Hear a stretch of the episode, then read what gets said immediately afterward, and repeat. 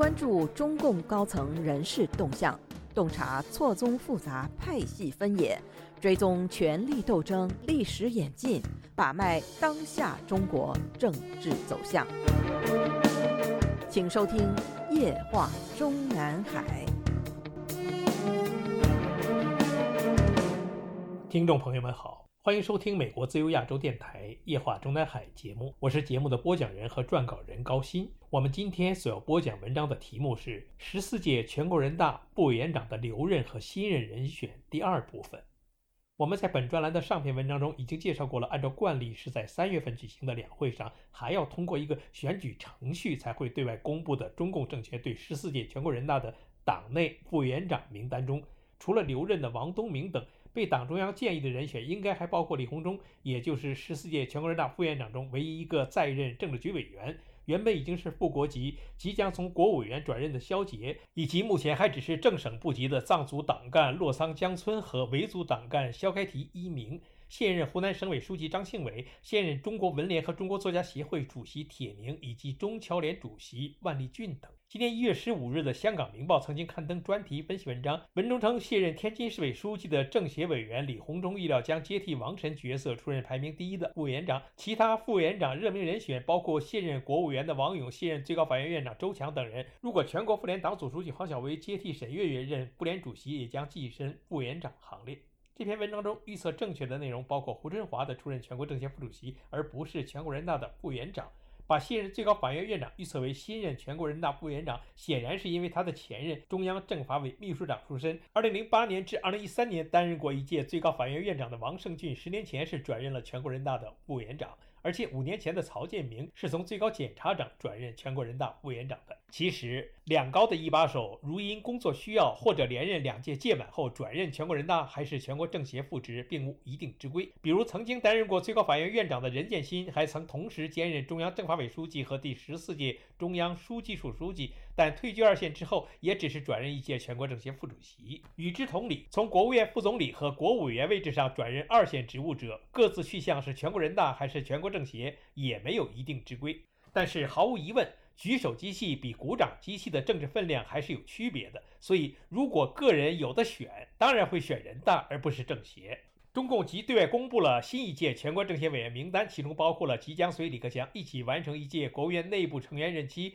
但在二十大上仍然连任中央委员的王勇，而没有包括事实上已经与吴正龙完成了国务院大管家工作交班的肖捷。这就已经说明了王勇已经被内定为十四届全国政协副主席之一，而肖捷在被宣布当选了湖北省出席十四届全国人大代表之后，证明已经被内定或者说建议为十四届全国人大的副委员长。在肖捷之前的历任国务院秘书长，从这一职务上直接转岗任二线职务者，朱镕基任总理时期的王忠宇是于二零零三年三月转任为第十届全国政协副主席。不过他在当届的全国政协副主席中排名第一，内部被宣布为党组副书记，在时任中央政治局常委兼第十届全国政协主席贾庆林主持全国政协常委会的日常工作。王仲宇之后，由国务委员兼国务院秘书长转任二线职务者是温家宝时期的华建民。此公于二零零三年三月被任命为温家宝首届内阁国务委员兼国务院秘书长，之后他还担任了国家行政学院院长和中央国家机关工委书记。五年任期结束之后，转任了第十一届全国人大常委会的副委员长。此后他还兼任了中国红十字会会长。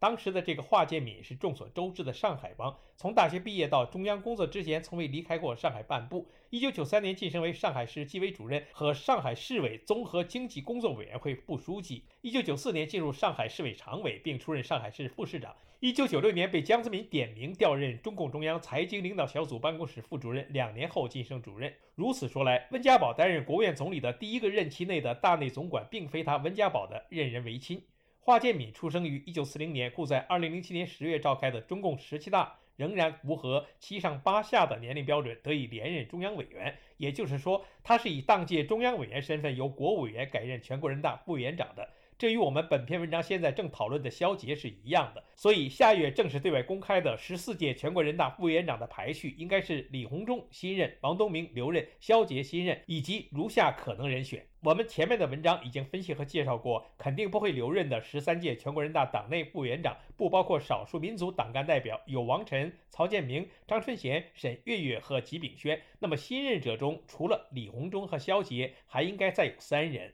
我们过去节目中把现任湖南省委书记、已经连任了五届中央委员的张庆伟作为最有力的竞争者之一做过详细介绍。那么假设张庆伟确实已经被建议的话，还应该有另外两名幸运者。我们认为可能性较大的就是在二十大上连任中央委员之后，已经分别当选成湖北省及浙江省十四届全国人大代表的铁凝和万立俊。相比较而言，这两个人里，铁凝的知名度要大得多，党内资格也老得多。二零一六年，中国内地的《新京报》刊登的十年正部级《中国最高级别作家铁凝如何为官》一文被竞相转载。文中介绍说，二零零六年十一月十二日，他当选中国作协主席，成为继茅盾和巴金之后的第三位作协主席。铁凝时年四十九岁，不少人觉得突然，实际上铁凝的从政之路一直很顺利。该文章介绍说，铁凝是著名画家铁阳的女儿。一九五七年九月生于北京，二十五岁凭借没有纽扣的红衬衫、傲香雪等一系列作品加入了中国作协。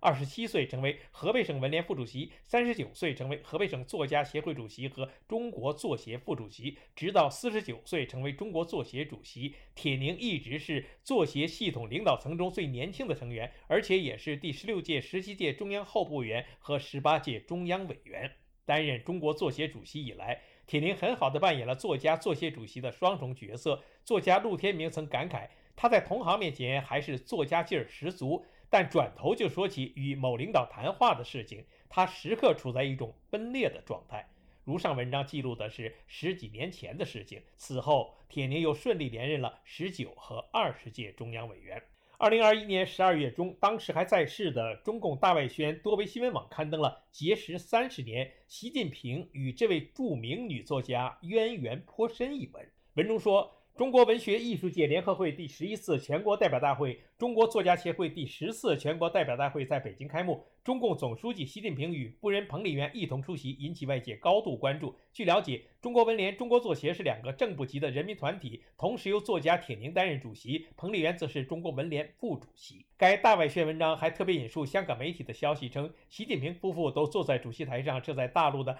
碑外市场合是极为罕见的镜头，因为习本人是大会主礼嘉宾。兼致辞人彭丽媛则是文联的副主席之一。文章透露，文联主席兼作协主席铁凝亦与习近平有缘。铁凝小习近平四岁，本姓屈，但其真名绝少人知。这位河北出身的女作家与习一样，早年也曾下乡当过知青，十六岁就写出小说。上个世纪八十年代，在保定地区文联刊物《花山》当编辑的时候，去过正定县，与时任正定县县委书记的习近平结识。我们认为。香港媒体人很可能是在追踪了一番铁凝的早期经历之后，就把当年铁凝所在的河北保定与习近平所在的河北正定联想到了一起。事实上，这两个地方不但并不接壤，而且从行政区划上根本互不隶属。当年担任保定地区文联刊物编辑的铁凝，管不着隶属石家庄的正定县那一块儿，更何况。假如铁凝真的在上个世纪八十年代就与习近平结识，哪还轮得到一家香港媒体晚到一年多前才透露出来？所以，我们认为，如果把铁凝的在中共政坛上的入世经历分为前后两段的话，前一段，也就是从十六大上进入中央候补委员序列到十八大上进入中央委员序列之前的那十年，与当时的地方官习近平没什么关系。早在二零一五年，我们就在本专栏发表过中共党代表用选票表达对邓小平家族的强烈愤慨，其中介绍了一个如下鲜为人知的中共官场内幕，说的是二零零二年十一月召开的中共十六大上全部当选为中央候补委员者，按得票多少排在最后一名的，则是江泽民第一保镖，时任中央警卫局局长尤喜贵。而这位尤喜贵与他同样在十六届中央候补委员名单中排名最后几位的王若林、陈元、邓朴方，还有知名党员女作家、现今的中国作协主席铁凝，都是从中央委员的预选过程中被差额掉才进入中央候补委员候选人名单的。也就是说，我们在外界能够肯定的中共十六大的中央委员和中央候补委员选举过程中，至少有此五人在两天内受到了全体党代表的接连两次的选票羞辱。事先为了保证陈元、邓普方、铁凝和王若琳在中央委员预选过程中过关，江泽民等人特别要求把他们的名字放进了大会主席团名单里，以彰显他们政治身份的特殊。殊不知，党代表们反而因此更不买账。在把他们从中央委员预选过程中差额掉之后，又在中央候补委员的选举过程中让他们这几位都得票甚低，面子上很是难看。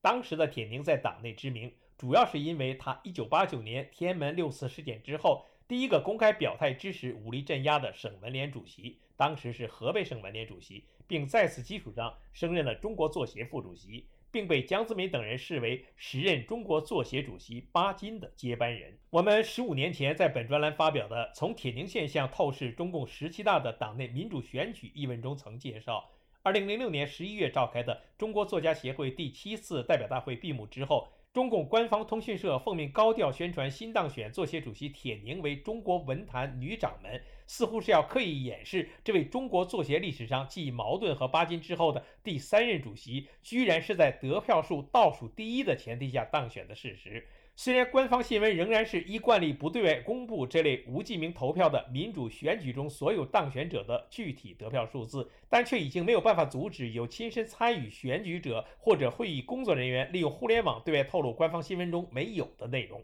在这次作协第七次全代会及共同召开的文联第八次全代会上，时任中共中央九名政治局常委齐集会长开幕式热烈祝贺，党政军一把手胡锦涛、政府首脑温家宝及意识形态的最高主管李长春分别到会做重要讲话。但是，中央如此亲切的关怀和前所未有的高度重视唤起的回报，居然是党中央钦定的作协主席在选举过程中连得两个倒数第一。先是在所有当选的全委会委员中得票数倒数第一，继而又在刚刚当选的全委会成员投票产生主席、副主席的过程中得票数少于所有当选的副主席。事后外界有报道说，铁凝之所以在支持率如此之低的前提下仍被坚持安排为唯一的主席候选人，就是因为他是全国九千多名作协成员中唯一的一位十六届中央候补委员。其实这是一种因果倒置的分析。真正的事实是，早在2002年下半年确定中共十六届中央委员和中央候补委员候选人名单时，铁凝即已经以其第六届全国作协副主席、河北省作协主席的身份，被中共党内认定为作协主席的接班人选，